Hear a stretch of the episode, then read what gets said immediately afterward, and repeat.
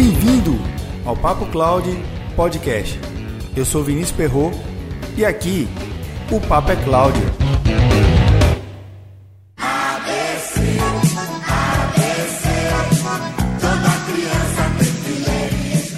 Você já ouviu alguma vez o termo analfabetismo digital?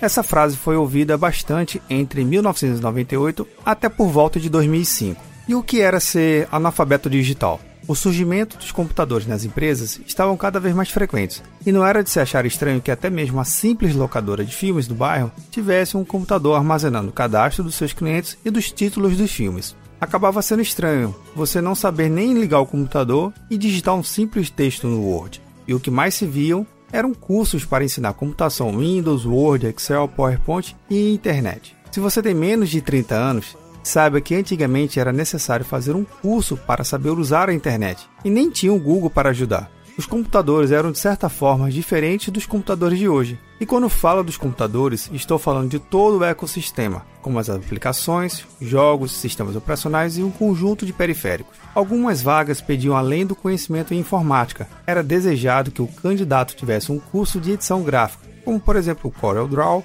ou o Photoshop. Claro que esses programas são hoje muito mais complexos. Quem não tivesse esse conhecimento estaria fora do mercado de trabalho. Então, o que acabava sendo bastante comum eram os cursos básicos em informática espalhados por todos os cantos. Cada esquina tinha um curso. Aqui em Recife, facilmente encontrava uma escola ou duas na mesma rua. Era um negócio bastante promissor. Trabalhei durante minhas férias de escola em um curso ensinando computação básica para um grupo formado por três senhoras. Era a maior diversão na aula. Cada novo assunto, as três se sentavam e tinham uma dedicação extrema e o compromisso de querer aprender para poder ensinar aos parentes e amigos. Mas já em outra turma, que era composta por adultos de uns 25 a 30 anos, era mais difícil ter a atenção dos alunos. Eles achavam que era um desperdício de tempo, que a informática não levaria a nada. Bem, deixando esse último grupo de lado, voltamos à questão do tipo de cursos. Além dos cursos de informática básica, era comum ver cursos de manutenção de microcomputador e de webmaster, ou web designer, que eram para formar profissionais responsáveis para desenvolver sites de internet. Os tipos de cursos e valores eram os mais diversos o possível. Acredite, tinha curso de 5 reais mensais até R$ 30 a 40 reais mensais. Essa variedade trazia alternativa para que todos pudessem se qualificar e entrar de vez nessa era digital do século XXI. Agora, um pouco mais de 15 anos depois, as coisas realmente mudaram. Os cursos de informática básica não existem mais, ao menos como era antes, e a quantidade de lugares oferecendo esses cursos também diminuiu significativamente. A facilidade de acesso a conteúdo, internet mais acessível aos celulares e em casas ou smartphones de diversos preços e formatos garante de certa forma um acesso bem mais rápido a uma quantidade de informação do que há 15 anos atrás.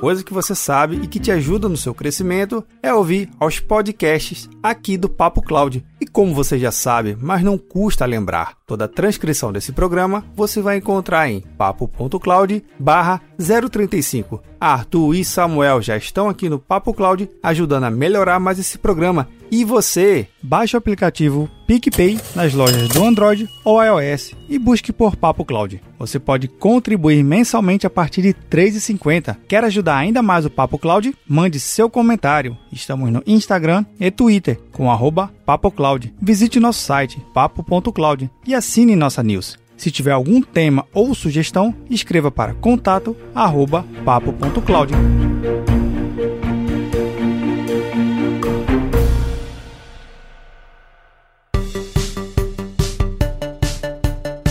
vagas de empregos que não são necessariamente de tecnologia da informação, não é estranho que seja pedido ainda nos dias de hoje o conhecimento em informática para escritório. Eu só acho que esse conhecimento é adquirido mais no dia a dia, seja em casa, faculdade, até mesmo no trabalho. Já para os profissionais de tecnologia da informação, o conhecimento exigido de fato é outro e mais aprofundado. Existem profissionais de tecnologia que vêm se atualizando ao longo dos anos e alguns que simplesmente pararam no tempo. Diferente de algumas áreas do conhecimento que aprendemos, ao longo do tempo, a tecnologia da informação, o conteúdo mais recente que você acabou de aprender, já passa a se tornar o mais novo, velho conhecimento que será substituído por um outro muito em breve. Os desafios do analfabetismo digital nos dias de hoje são diferentes dos de 15 anos atrás. A alfabetização digital é muito além de saber acessar a internet, mandar um e-mail ou digitar um texto no Word. No ambiente de TI das empresas, Alguns times ainda são formados por profissionais com conhecimento de 10 a 15 anos e a atualização é baixa.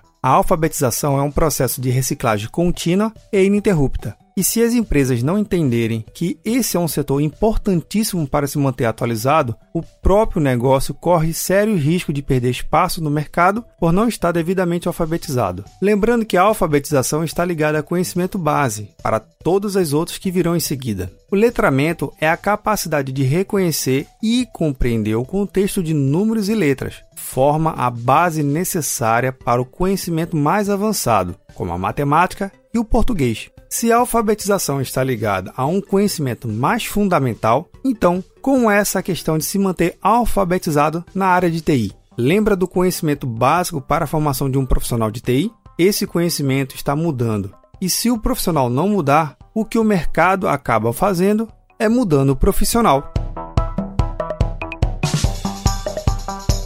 E aí, tá na nuvem?